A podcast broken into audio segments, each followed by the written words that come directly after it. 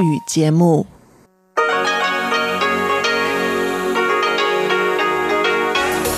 В эфире Международное радио Тайваня. Здравствуйте, дорогие друзья! В эфире Международное радио Тайваня. В студии у микрофона Чечена Кулар. Сегодня, 9 августа, в пятницу на остров Тайвань обрушился тайфун Ликима, но Международное радио Тайваня работает в штатном режиме, а это значит, что в ближайший час если вы настроились на часовую программу передач, вы услышите выпуск главных новостей этого дня и тематические передачи. Передачу Андрея Солодова «Азия в современном мире», передачу Марии Ли «Экскурсия на Формозу» и передачу Лили У «Ностальгия». Не переключайтесь.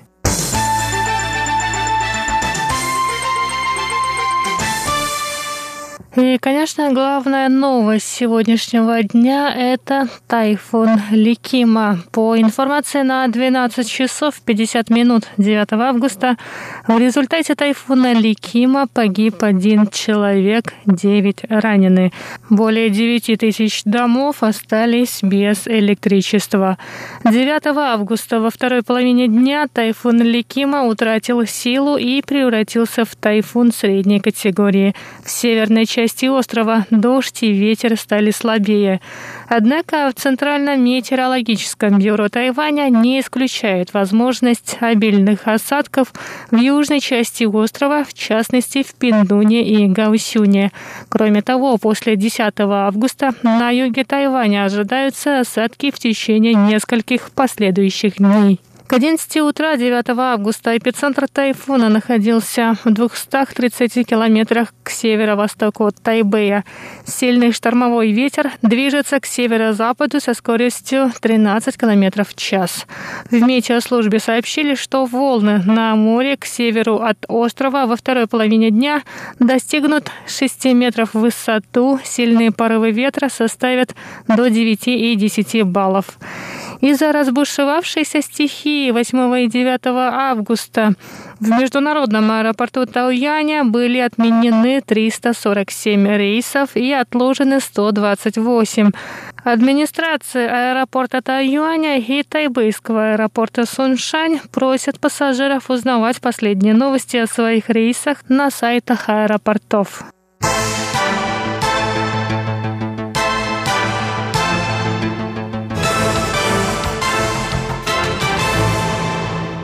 Президент Китайской республики Тайвань Цай Инвэнь опубликовала утром 9 августа пост на странице в социальной сети Facebook, призвав жителей острова подготовиться к тайфуну Ликима. Она также сообщила, что премьер Су Джинчан доложил ей о готовности правительственных учреждений к последствиям тайфуна. Цай призвала дорожные службы обеспечить безопасность на автодорогах, а военных и полицейских быть готовыми к эвакуации гражданских лиц в случае необходимости. Президент Тайваня также поблагодарила государственные службы за их работу в этот день. Она призвала жителей острова отказаться от поездок к побережью и в горы.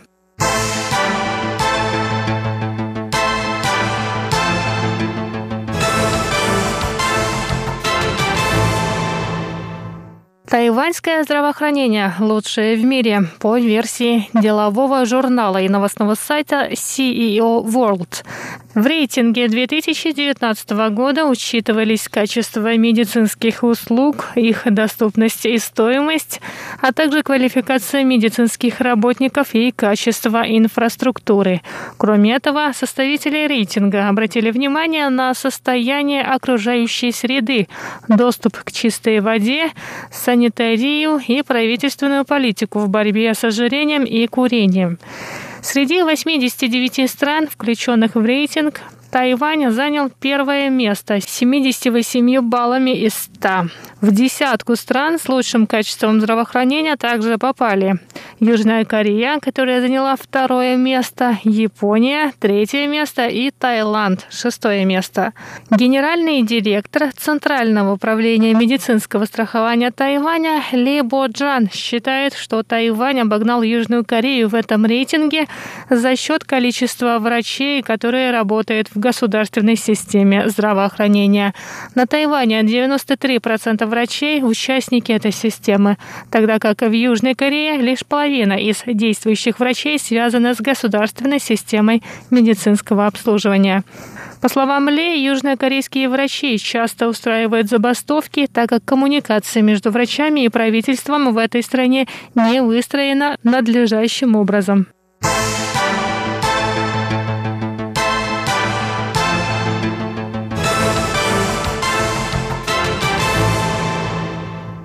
Управление по охране окружающей среды Тайваня сообщило 8 августа о предстоящем запрете на использование одноразовой посуды и пластиковых контейнеров для еды в гипермаркетах, торговых центрах и универсальных магазинах. Запрет коснется ресторанов, фудкортов и ларьков с напитками в 180 универсальных магазинах и 150 гипермаркетах маркетах.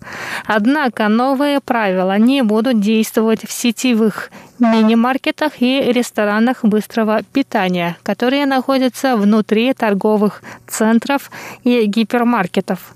Запрет также не коснется еды, упакованной в одноразовую посуду и пластиковые контейнеры, которая продается на полках магазинов. Нарушителей нового запрета ожидает штраф в размере от 1200 до 6000 новых тайваньских долларов, то есть от 39 до 195 долларов США. Руководитель отдела по утилизации отходов природоохранного ведомства Лай Ин Ин сообщила, что сроки ввода новых правил будут объявлены позже. В 2006 году на Тайване запретили использование одноразовой и пластиковой посуды в местах общественного питания в правительственных учреждениях и школах. Этот запрет снизил использование одноразовой посуды в этих местах на 87%.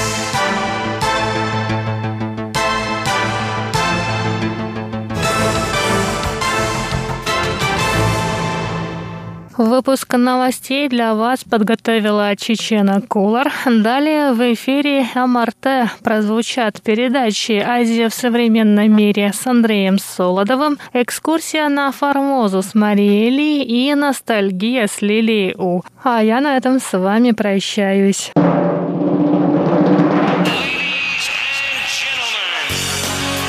В эфире Международное радио Тайваня.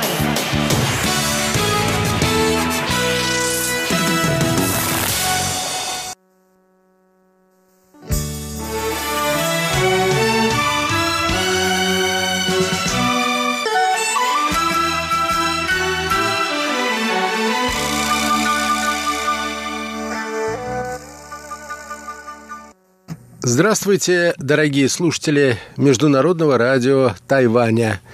В эфире очередная передача из рубрики «Азия в современном мире».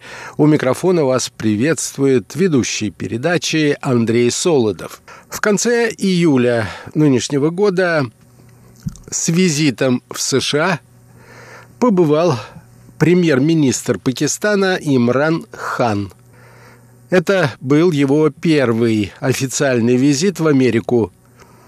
Здесь он встретился с американским президентом Дональдом Трампом и постарался вывести отношения Исламабада и Вашингтона на новый, более высокий уровень. Следует помнить, что диалог между Америкой и Пакистаном ухудшился – во время президентства Барака Обамы. Пакистан важен для США в контексте ситуации в Афганистане, так как он имеет серьезный рычаг влияния на афганских талибов.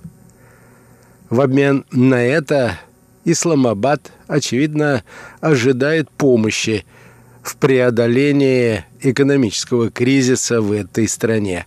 Итак, э, дорогие друзья, сегодня мне хотелось бы посвятить нашу передачу двум темам. Первая тема – это отношения между Америкой и Пакистаном. Вторая тема, связанная с ней, это отношения между Пакистаном и главным соседом Пакистана Индией. Передачу я решил назвать так «Пакистанско-индийский тупик».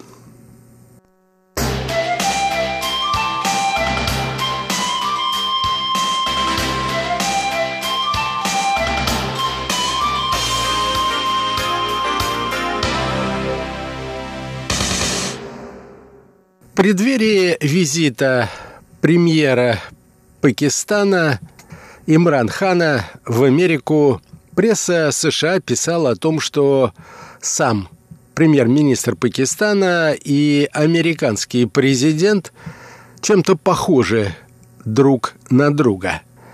В прошлом Хан, известный в Пакистане спортсмен, звезда крикета – и до своего избрания на пост премьер-министра имел ограниченный политический опыт. Трамп, который предпочитает крикету гольф, пришел к президентскому посту из бизнеса. Однако на текущий момент отношения США с Пакистаном, некогда ключевым союзником Вашингтона в регионе, далеки от прежнего уровня. Их ухудшение началось во времена администрации Барака Обамы. Однако при Трампе усугубились отношения в еще большей степени. Соединенные Штаты в прошлом году заморозили военную помощь Пакистану на сумму в 300 миллионов долларов – по словам Трампа, это решение было продиктовано тем, что Пакистан денежки берет, однако свои обязательства не выполняет. Он также напомнил, что в свое время террорист Осама бен Ладен, организатор атак 11 сентября против США, находился на территории Пакистана. В то время как Исламабад продолжал позиционировать себя в качестве союзника Соединенных Штатов. Мы платили Пакистану миллиарды, и они никогда не говорили, что Осама бен Ладен находится на их территории, писал Трамп в одном из своих твитов. Террорист, как известно, был убит – спецназом США в 2011 году во время операции, проведенной на территории Пакистана.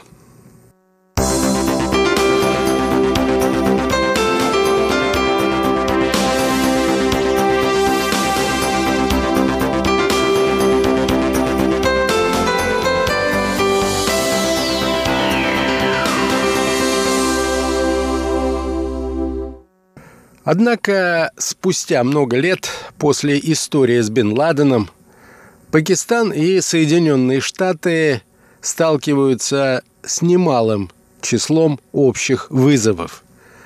Один из них – ситуация как раз в Афганистане, откуда Вашингтон планирует вскоре вывести свой воинский контингент. Для этого США – будет нужна помощь Пакистана. И, как отмечает американская пресса, афганская тема стала одной из главных во время переговоров. В делегации премьер-министра Пакистана находились высокопоставленные военные, и среди них глава военной разведки этой страны.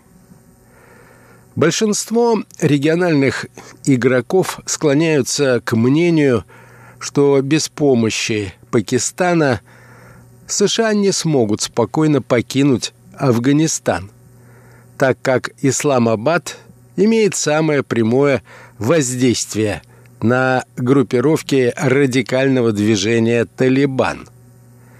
Оно в настоящее время контролирует значительную часть страны, возможно, до 70%.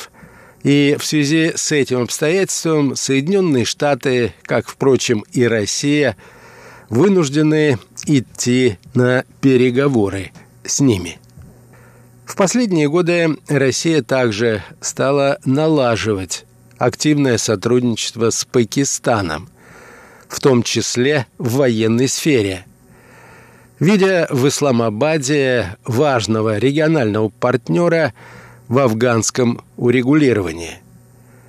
В 2014 году Россия и Пакистан возобновили военно-техническое сотрудничество, а в 2016 провели впервые в истории совместные военные учения «Дружба-2016». В 2018 году Москва поставила Исламабаду четыре ударных вертолета Ми-35 и два транспортных Ми-171. При этом, как отмечают эксперты, Пакистан действительно может улучшить ситуацию в Афганистане, но только если большие игроки – такие как Соединенные Штаты, Россия и Китай, окажут на него давление. В противном случае, если поведение Пакистана не изменится, в Афганистане также не будет изменений. С самими талибами, как отмечают некоторые знатоки ситуации в этой части мира, говорить бесполезно.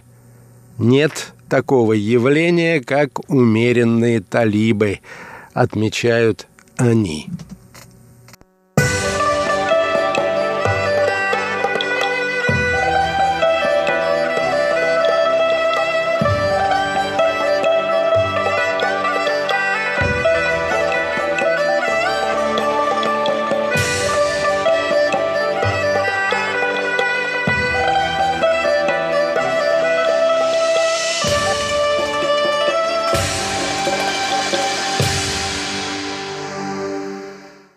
Между тем, у Соединенных Штатов есть определенные рычаги воздействия на Пакистан, так как это государство находится в достаточно сложной экономической ситуации и нуждается в средствах.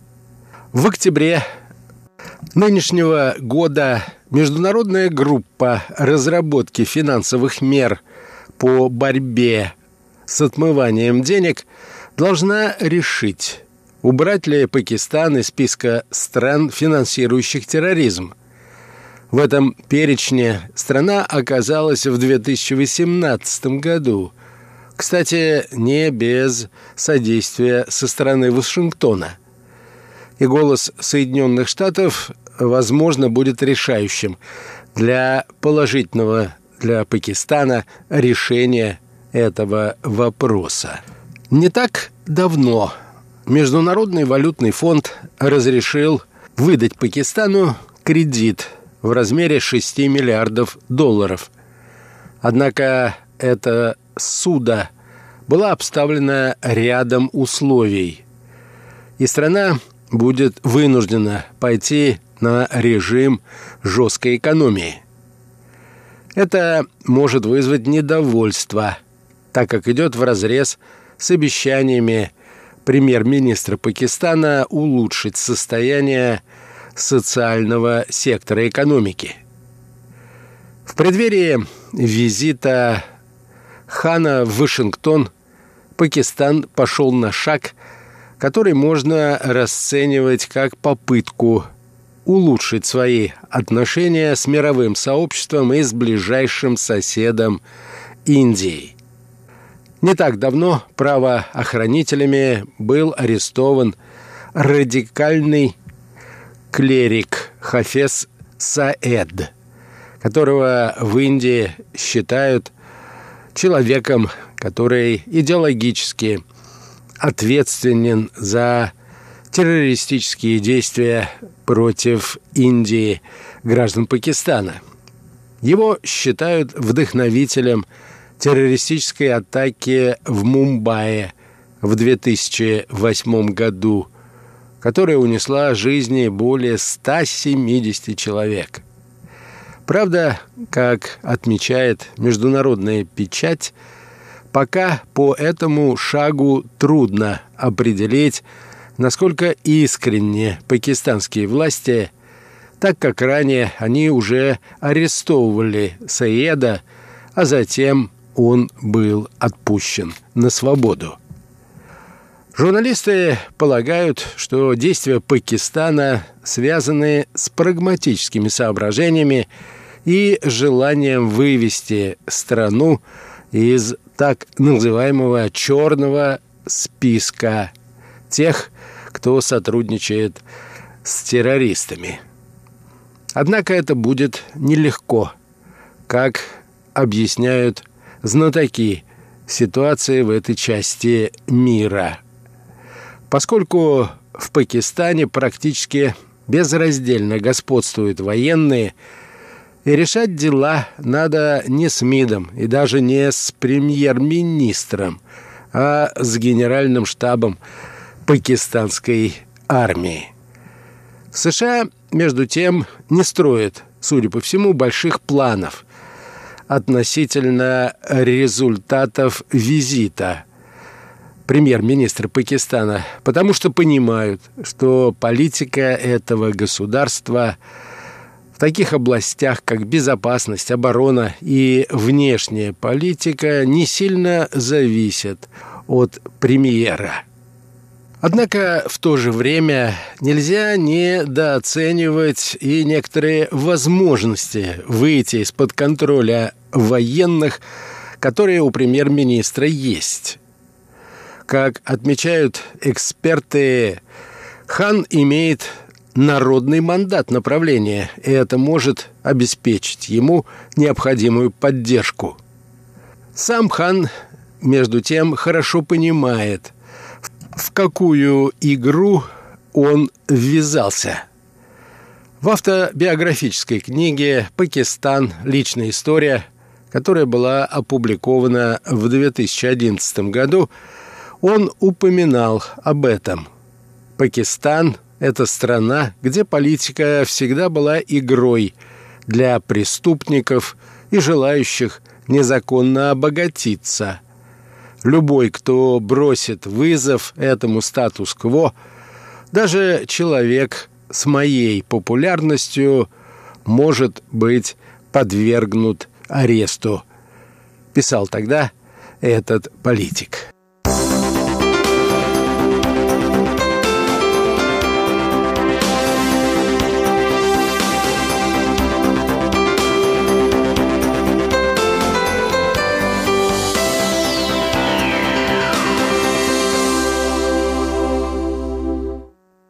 Американские средства массовой информации, освещавшие визит премьера Пакистана в США, также отмечали, что для Белого дома предметом для беспокойства являются тесные отношения между Исламабадом и Пекином. Китай – крупнейший иностранный инвестор в Пакистане – и его присутствие в этой стране – возможность для китайских властей активно влиять на ситуацию в регионе Южной Азии. Пакистан также важен для КНР как партнер амбициозного проекта «Один пояс, один путь». В свою очередь, Исламабад рассматривает КНР как противовес Индии, а также как государство, которое поможет избавиться от зависимости от Соединенных Штатов.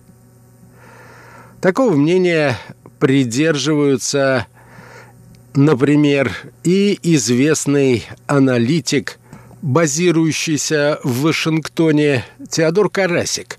По словам этого эксперта, в то время как КНР активно развивает проект «Один пояс, один путь», Пакистан балансирует между Пекином и Вашингтоном. В свою очередь, продолжает этот наблюдатель, США, зная о сложных отношениях между Китаем и Индией, пытаются играть с одним против другого, чтобы получить свою выгоду в вопросах, связанных с безопасностью на море и контроля над вооружениями. В свою очередь, обозреватель авторитетного издания «Внешняя политика», издающегося в США Шерри Рехман, считает, что самое главное для Пакистана не стать козлом отпущения в противоборстве КНР и США, что для Исламабада может обернуться игрой с нулевой суммой. Однако в любом случае от первого визита зависит не так уж много. Например, Пакистан заинтересован в облегчении визовых ограничений для пакистанцев – Однако эта тема слишком чувствительна для Соединенных Штатов, и быстрый прогресс в решении этого вопроса вряд ли возможен. По мнению некоторых наблюдателей, интрига заключается скорее в том, насколько премьер-министр Пакистана и американский президент смогли понравиться друг другу и установить отношения на эмоциональном уровне.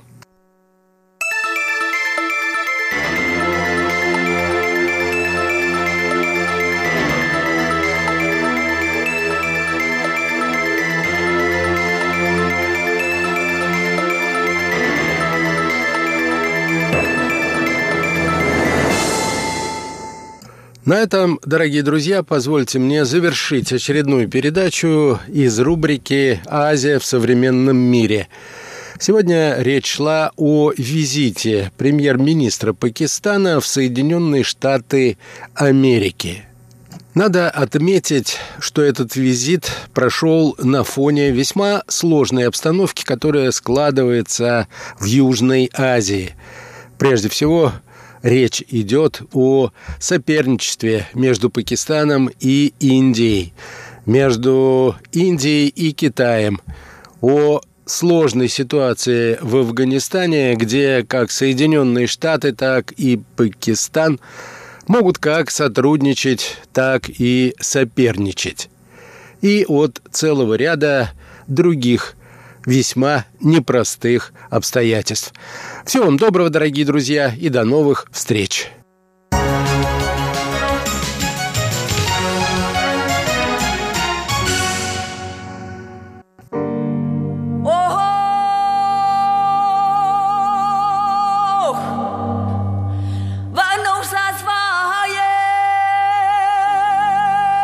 Экскурсия на Формозу.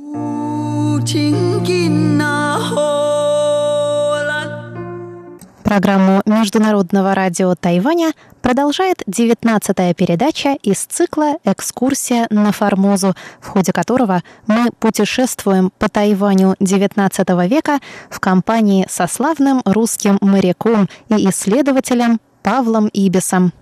В 1875 году Павел Ибис предпринял одиночное путешествие по острову Формоза. Не просто одиночное, но и пешее, Фактически он прошел пешком весь остров с юга на север. В прошлый раз вместе с Павлом Ибисом мы прошли по западному побережью Тайваня и остановились у племени Сэкуан. Далее наш путь лежит в северную Формозу.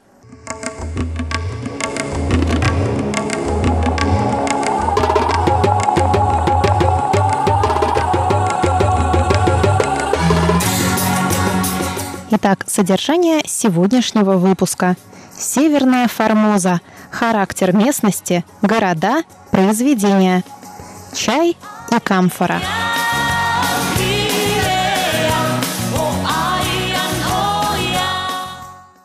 Делая по 20 и более миль в сутки, я через пять дней, 19 февраля, прибыл в Тватутия, европейское селение в восьми милях от Тамсуйской гавани. Тватутия – тайваньское название нынешнего района Тайбэя Тадаочен. Тогда он был отдельной деревней. Все время шел почти непрерывный дождь. Местами приходилось переходить широко разлившиеся реки по пояс в холодной воде, ночевать в отвратительных трущобах, домах для курения опиума, плохие крыши которых не всегда защищали от дождя. Не привыкшие к сырости и холоду, мои кули захворали, и я с трудом нашел им еще двух человек на помощь. Легко себе представить, с каким удовольствием я отдохнул после такого перехода в комфортабельном доме Браун и компания, гостеприимством которого пользовался в Тва-Тутия, как и в Такао и Тайванфу. Города в этой полосе. Гоше Небольшое местечко, важное как ближайшее к Чангуа, якорное место для джунок. Тайка и Ауланг – города с пятью тысячами жителей, важны также по джуночной торговле камфорою и камфорным лесом. Такчам – главный город провинции Тамсуй с 30 тысячами жителей, богатый торговый пункт для внутренней торговли чаем, индиго и камфорою. Произведения этой местности главным образом рис, индиго, чай и камфора – рис и индиго производятся больше для местного употребления и вывозятся мало, но чай и камфора составляют главные предметы иностранной торговли.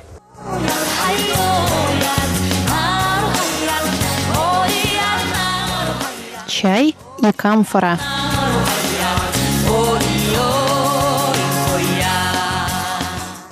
Чай растет невысокими кустами, расположенными грядами на солнечном склоне холмов. Сбор его листьев бывает от марта до мая, после чего они теряют вкус. Кусты старше шести или семи лет также не годятся больше. По величине листьев чай сначала сортируется, после чего сушится. Как я видел в доме Брауна и компания, это совершается на древесных углях, жар которых уменьшается посредством слоя золы, насыпанной сверху. Уголь лежит в круглых ямах, футов два глубиною и столько же в диаметре. На ямы ставятся плетенные из бамбука цилиндры с одним выемным дном в середине. На дно насыпается слой чая, который во время сушки постоянно перемешивается. Процесс сушки повторяется до 4 и 5 раз, после чего чай еще раз сортируют и упаковывают. Черный чай мнется перед сушкой ногами. На плантациях работают преимущественно женщины. Вывоз чая из Тамсуя поднялся с 1869 до 1872 года с 91 тысячи теле до 584 тысяч и все еще увеличивается. Камфора, хотя и вывозится также на иностранных судах, но выгонкою ее занимаются пока одни только китайцы и самым несовершенным способом. Мелкое расщепанное дерево кладется в плоские чугунные котлы, закрывающиеся плотно такими же крышами, и ставится в длинную печь, где камфора выделяется и осаждается на крышках котлов. Выпаренная таким образом, камфора запаковывается в деревянные ящики, которые в Тамсуе обшиваются свинцом и таким образом вывозятся преимущественно в Индию. Горы Северной Формозы покрыты сплошными лесами камфорного дерева, но они находятся в территории туземцев, от которых китайцы водкою откупают право на рубку известного числа деревьев. Главный такой пункт – Тока-Хам – Недавно найдены здесь и нефтяные источники, которые разработываются теперь домом Dot and компания. И близ Тамсуя есть также несколько салфаторов в руках того же дома. Парохода Хэйлун, с которым я намеревался вернуться в Гонконг, еще не было в Тамсуе и не знали точно времени его прихода, так как он на прошлом рейсе значительно опоздал. Полагали, что он придет дней через пять-шесть. Это дало мне возможность посетить еще Килунг и его угольные копи, кстати же, дождь, ливший здесь беспрерывно целую неделю, прекратился, и, по мнению местных жителей, предстояло несколько хороших дней. Дорога туда идет по горной речонке, вытекающей милях в четырех от Килунга и вливающейся близ Тватутия в Тамсуйскую реку. Высокие, тесные ее берега покрыты красивой растительностью, в которой папоротник, особенно папоротниковая пальма, играют важную роль. Как всякая горная, Килонгская речка течет быстро и со многими порогами, почему здесь употребляется особый тип плоских шлюпок, называемых англичанами «rapid boats». Они снабжены парусом, веслами, шестом для пихания и с носа и кормы двумя выемными перекладинами, чтобы тащить ее через пороги. Шлюпки эти просторные, закрыты сверху и снабжены всею домашнею утварью. Два гребца управляют ею. К вечеру я, однако, не поспел к источнику реки, и темнота заставила приткнуться к берегу. В шлюпке развели огонь, сварили рису, луку, свинины и чаю, и я с удовольствием разделил с гребцами их скромный чау-чау, так как сам ничем не запасся. Дорогие друзья, вы прослушали 19-ю передачу из цикла «Экскурсия на Формозу» по одноименным запискам русского моряка и путешественника Павла Ибиса. Передачу для вас подготовила и провела Мария Ли. Всего вам доброго и до новых встреч на наших волнах.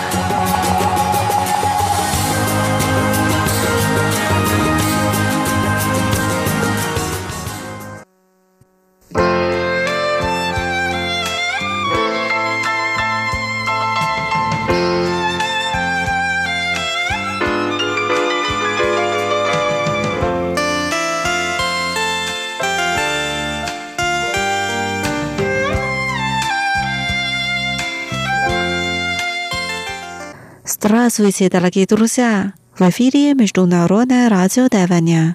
Вы сейчас слушаете передачу «Ностальгия». У микрофона ведущая Лилия У. Очень рада с вами снова встретиться. В 1999 году на Тайване поставили очень популярный телесериал под названием «Рен Си Юэ Тен» – «День апрельский в мире». В нем описывается творческая жизнь и любовь знаменитого поэта Xu Zhimo. Сегодня давайте послушаем саундтрек эту сериалу.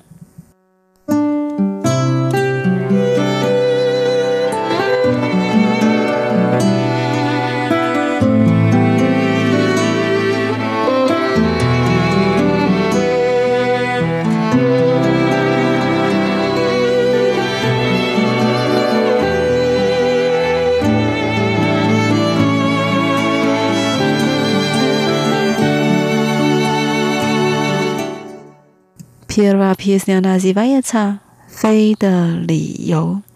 Причина, по которой я лечу, поет певица Лин Илен.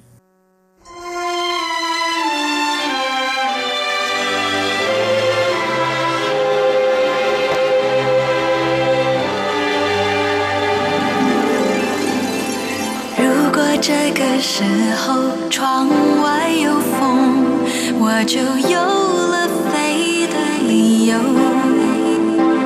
心中累积的悲伤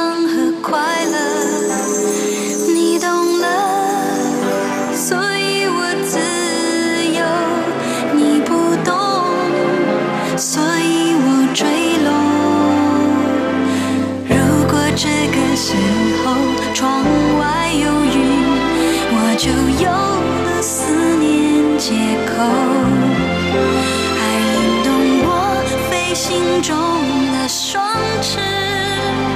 你回应，我靠近天堂；你沉默，我沉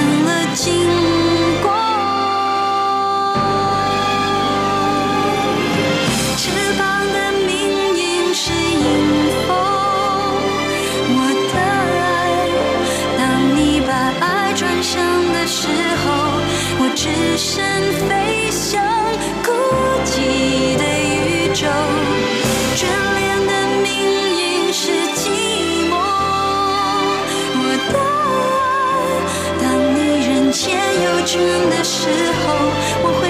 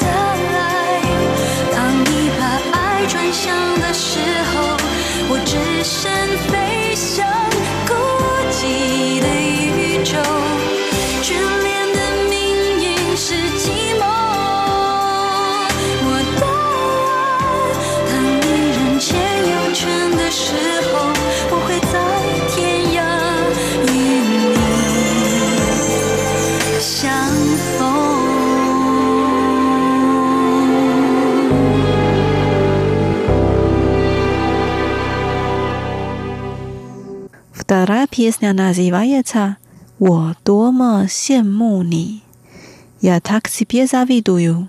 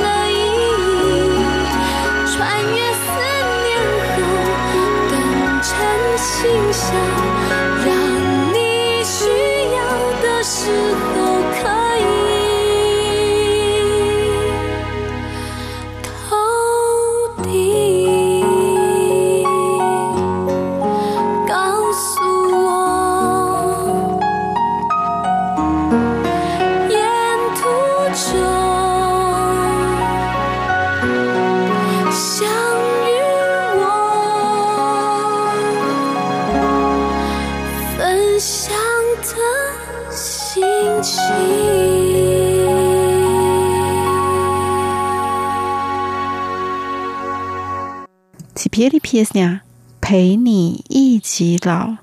Stay you, stay boy。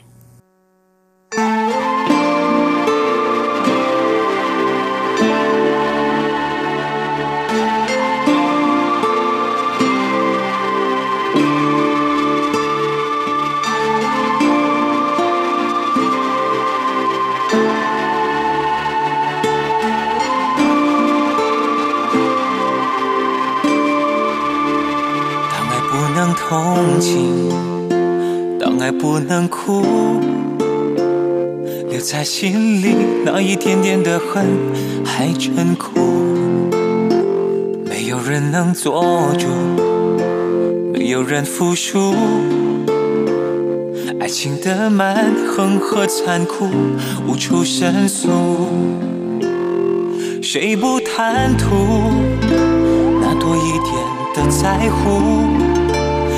要爱又吃不了苦，就别欺负。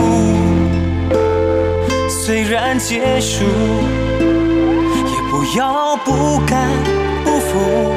曾有过就要满足，要真的祝福。我只是难过，不能陪你一起老，再也没有机会看到你的笑。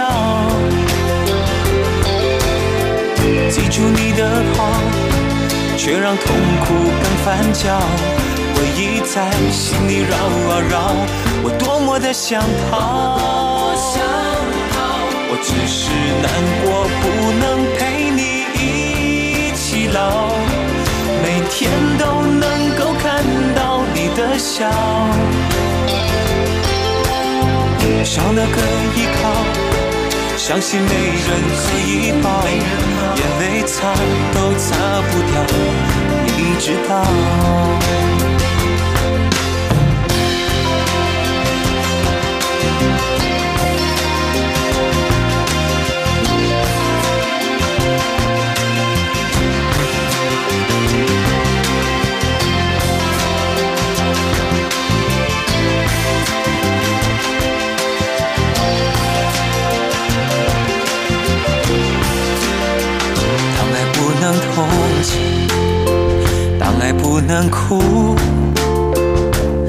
心里那一点点的恨还真苦。没有人能做主，没有人服输。爱情的蛮横和残酷无处申诉，谁不贪图那多一点的在乎？想要爱又吃不了苦，就别欺负。虽然结束，也不要不甘不服。曾有过就要满足，要真的祝福。我只是难过，不能陪你一起老，再也没有机会看到你的笑。记住你的好，却让痛苦更翻搅，回忆在心里绕啊绕，我多么的想逃。我只是难过，不能陪你一起老，每天都能够看到你的笑，少了个依靠，伤心没人可以抱。眼泪擦都擦不掉，希望你知道，我是真心的祝福，只要你过得好，快乐就好。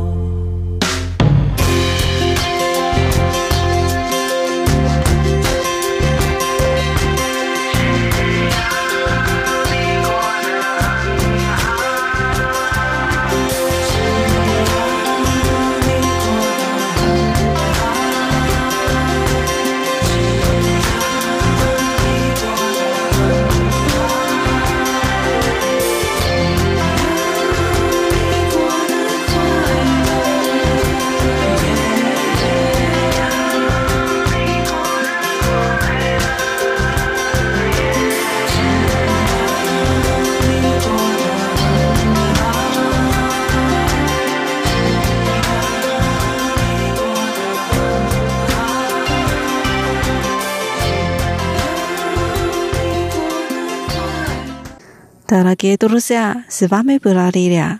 Давайте увидимся через неделю. Желаю вам хорошего дня. Пока.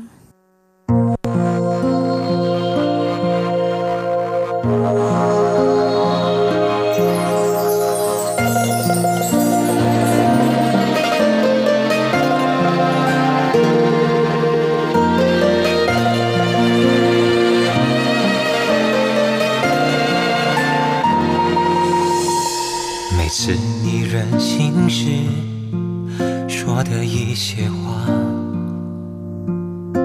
你知道那有多伤人吗？但我顶多只记得三分钟吧。最后依然体贴的送你回家。有时想如果我是一直让，你也许会懂得学着体谅。但是我完全无法硬着心肠。做的让你有一点难过失望，总觉得有疼最快乐、最单纯的人，因为你让我的心变得丰盛，原来不奢望的变成可能，总觉得有疼你的责任。让你做最轻松、最自然的人，我想不遮掩也是一种信任。爱的了解、包容，才算爱的完整。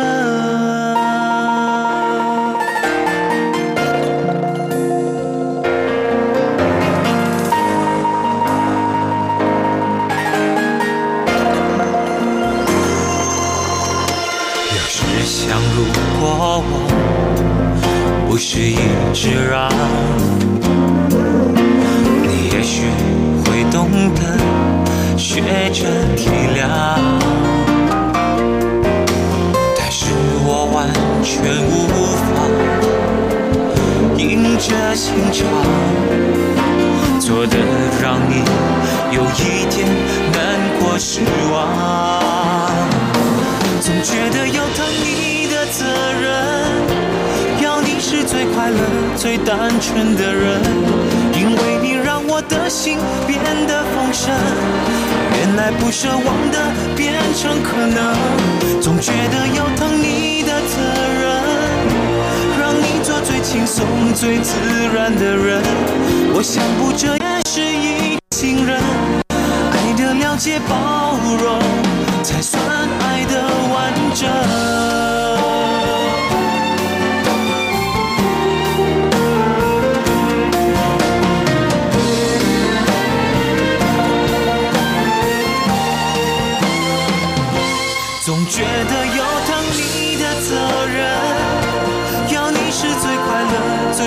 全的人，因为你让我的心变得丰盛。原来不奢望的变成可能，总觉得有疼你的责任，让你做最轻松、最自然的人。我想不遮掩也是一种信任，爱的了解、包容。才算爱的完整。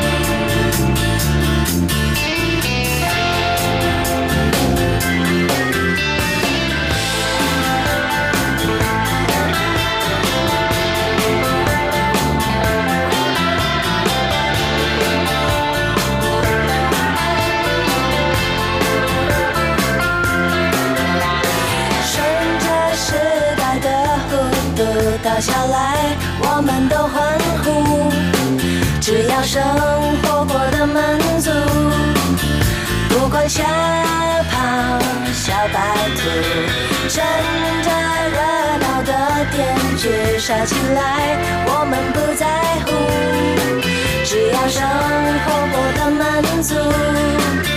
就算太阳变得恶毒，想怎样就怎样。砍掉一棵树，有另一棵树，荒芜中起舞。我们用一百棵树写成。牵着